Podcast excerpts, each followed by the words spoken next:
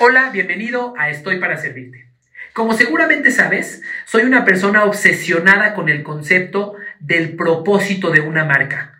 Estoy convencido que cuando una marca y los colaboradores de la misma se hacen conscientes de la contribución que pueden tener en la vida de otros, por completo pueden transformar sus acciones, su satisfacción y sin duda alguna las recompensas que reciban, sus ventas, el número de clientes y su calidad de vida.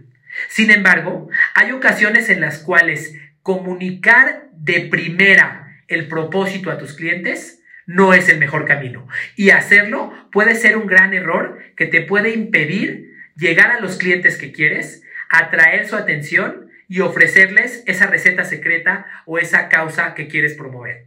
En este capítulo te platico cuál es ese error y cómo evitas, cómo, evitas caer en él. Que lo disfrutes. La pregunta es, ¿cómo puedo alcanzar mi propósito y lograr mis metas? A través de servir a otras personas, dejando una huella positiva en el mundo y al mismo tiempo alcanzando mi propia realización. Esa es la pregunta y aquí encontrarás la respuesta. Mi nombre es Carlos Agami y tengo más de una década entregado y obsesionado por estudiar cuáles son las mejores formas de servir al prójimo y de servirse a uno mismo para alcanzar la realización total. Esto es, estoy para servirte.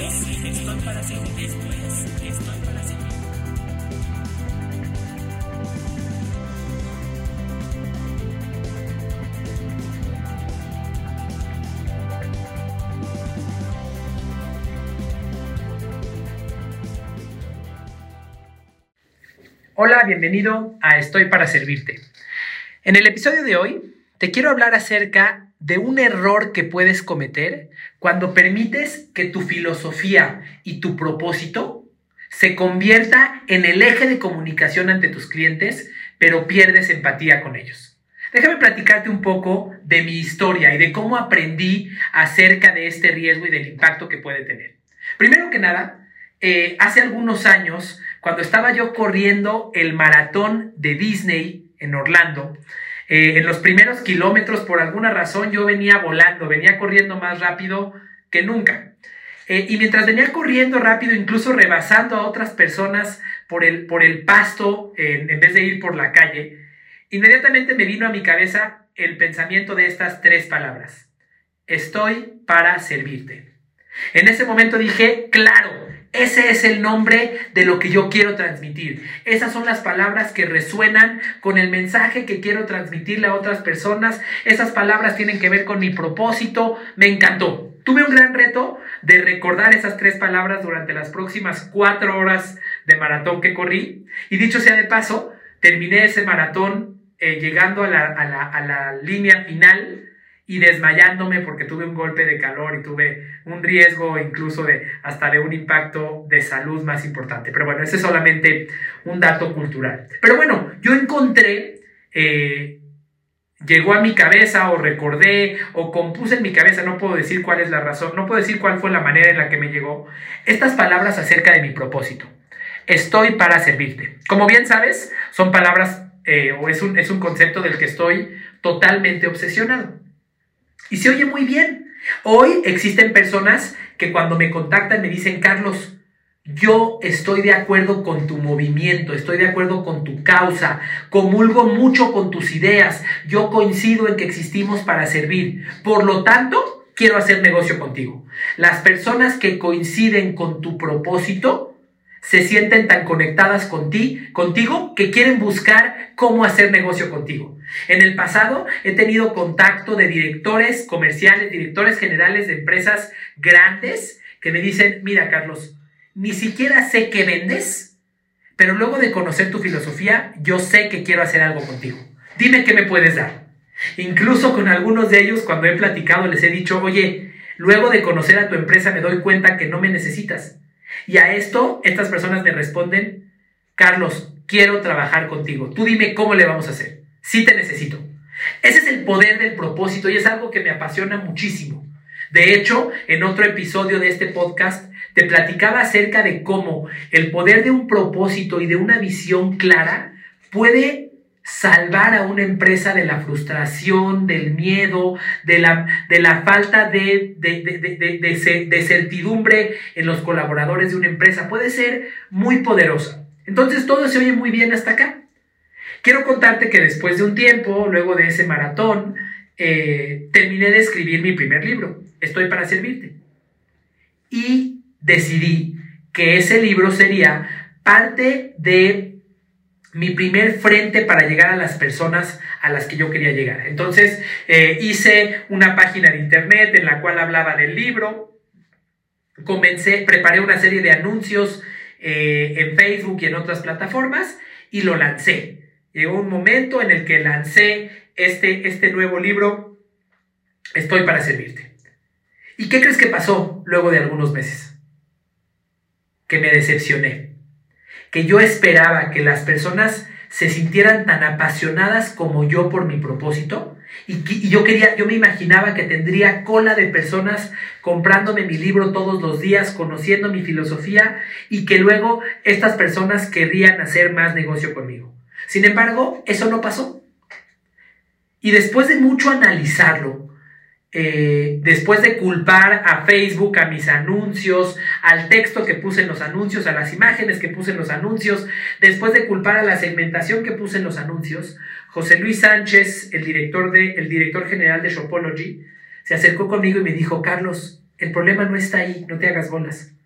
El problema está en que las personas a las que te estás dirigiendo no están buscando estoy para servirte estoy para servirte o el concepto de servir no es lo que está en su top of mind, no es lo que está, no es lo, no es lo que ellos están buscando cuando están navegando en Internet. Ellos tienen otras cosas como prioridad. Ellos están pensando quizás en incrementar sus ventas, están pensando en libertad financiera, están pensando en crecer sus negocios, están pensando en aumentar sus ingresos. No están pensando en estoy para servirte.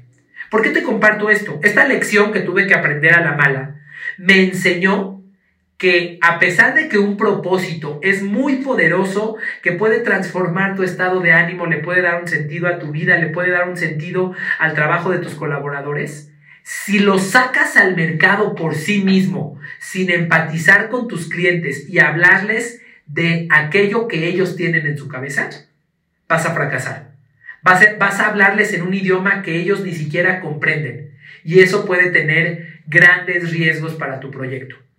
Esto mismo me pasó eh, con otra empresa que gracias a Dios no llegó a cometer este error en un, en un lanzamiento, pero es una empresa que también creó un propósito y una identidad. Pero, pero justo antes de hacer el lanzamiento de su, de su marca con esta nueva identidad, me dijo, oye Carlos, pero si yo comunico este propósito sin hablarle a mis, a mis clientes acerca de qué les puedo ofrecer, quizás ni siquiera se van a acercar. Y entonces decidimos que antes de presentar tu propósito, tienes que jalar a tus clientes, tienes que atraerlos a tus clientes o a tus prospectos con algo que ellos tengan en su top of mind, con algo en lo que ellos estén pensando. De esa forma, una vez que te atraje con algo que te llama la atención, después te puedo contar mi receta secreta. Si yo nada más digo, soy Kentucky Fried Chicken y tengo una receta secreta, las personas no se van a acercar porque no saben ni siquiera qué servicio o qué producto les voy a vender. Si yo digo, oye, vendo comida rápida, entonces llamo la atención de las personas que tienen el deseo de comer rápido y seguro, eh, y seguro me refiero por confiable o por, o por consistente, eh, ya que llamé su atención, ya que los tengo adentro de mi establecimiento, entonces vengo y les platico, fíjate que tengo una receta secreta creada por este señor viejito en tal año, bla, bla, bla, bla, bla, y entonces ya le platico mi identidad y ya los puedo enamorar. Pero primero tuve que llamarlos con un lenguaje compartido, hablándoles de algo en lo que ellos mismos estén pensando. Entonces, el riesgo de tener un propósito y de que éste te apasione es que pierdas de vista qué es aquello que tus clientes están buscando, qué es aquello en lo que tus clientes están pensando y que te obsesiones solamente por hablar de tu propósito. Recuerda, lo primero es encontrar una forma de llamar la atención de tus clientes con algo que ellos mismos estén pensando y posteriormente entonces sí, ya que los atrajiste, ya que llamaste su atención, les puedes contar cuál es tu receta secreta, cuál es tu identidad, cuál es tu propósito, cuál es tu causa, cuál es tu movimiento. Espero que esto te haya sido claro y te ayude a llegar a los clientes que quieres, atraerlos a ti y después enamorarlos y conquistarlos con tu propósito, tu causa o tu revolución. De esta manera vas a poder tocar la vida de muchas personas, trascender en ellos profundamente más allá de tu producto o servicio a través de esta causa que promueves y de esta manera obtener recompensas que se verán reflejadas en ventas, que se verán reflejadas en mayor número de clientes y en mejor calidad de vida para ti y las personas que te rodean. Espero que este episodio te haya aportado valor y nos vemos en el próximo capítulo de Estoy para Servirte.